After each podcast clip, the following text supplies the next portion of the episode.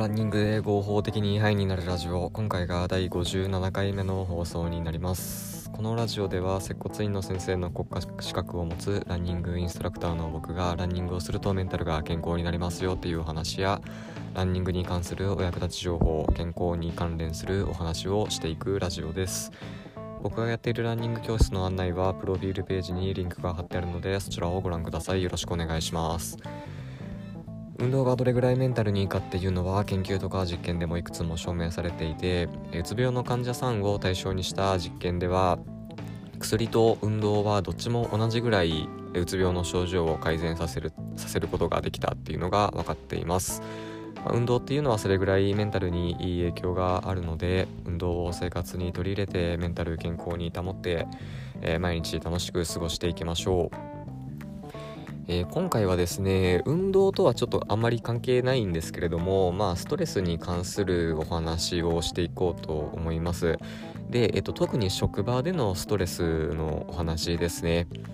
でまあやっぱりこう職場のストレス皆さんいろいろあると思うんですけれども人間関係で、えー、悩むって方ね多いと思うんですよ、まあ、なので今回はま人間関係に、えー、関する、まあ、ストレスだとか、まあ、体の不調のお話をしていこうと思います。はい、えー、人間関係ですね、えー、まずですね職場で嫌な上司のもとで働く従業員えー、まあ、心当たりがある方もいると思うんですけれども、はい、あの嫌な上司のもとで働く従業員はですねいい上司のもとで働く従業員に比べて心臓発作脳卒中で死ぬリスクが60%高いっていうことが分かっているそうです、えー、60%ですからね、えー、結構すごいですよね。はい。でえーとさらに今度はですね嫌な同僚のせいで、えー、悪化したストレスっていうのは、え、たとえ会社を辞めても健康的なレベルに戻るまで22ヶ月かかるっていうこともね分かっているそうです。ほぼ2年ですね22ヶ月。うん結構長いことかかるみたいですねその職場の、えー、ストレスっていうのは。はい。で、あとは、まあ、その全体ひっくるめてですね、まあ、上司とか同僚関係なくですけれども、まあ、人間関係が悪い会社では、え、社員の高血圧やコレステロール、糖尿病に悩む確率が20%増。加するっていうことも分かっているそうです。はい。ええっと、最後にですね、えー、これ人間関係の悪化とか、まあ、そういうものがですね、えー、健康に及ぼす影響っていうのは、えー、これどうですか？皆さん長時間労働とか福利厚生の不足とどっちが影響多いと思います？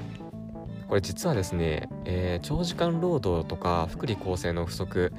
まあ何ですかあの健康診断がないとか、まあ、残業代出ないとか、まあ、そういう、まあ、違法なんですけどねそれは、えー、まあ、そういうのよりも人間関係の悪化の方が健康に及ぼす悪影響多いみたいなんですよ。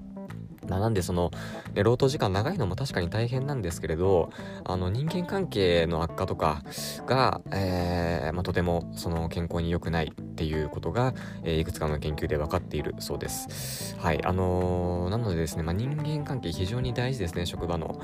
あのまあやっぱ健康が大事ですからね体が資本ですからあの、ま、人間関係悩んでいる方でそれでこうストレス感じている方、まあ、できるのであればまあちょっと職場変えて、えー、まあ、体に負担のないように、ね、あの健康に負担のかからないようにっていうのをね、えー、ぜひ検討してみていただくといいかなと思います。はい、えーと、最後にもう一度まとめておきますね。えー、嫌な上司のもとで働く従業員は、えー、いい上司のもとで働く従業員に比べて心臓発作脳卒中のリスクで死ぬ、えー、可能性が、まあ、60%高い。えーと、あとは嫌な同僚のせいで悪化したストレスはたとえ会社を辞めても健康的なレベルに戻るまで22ヶ月かかる。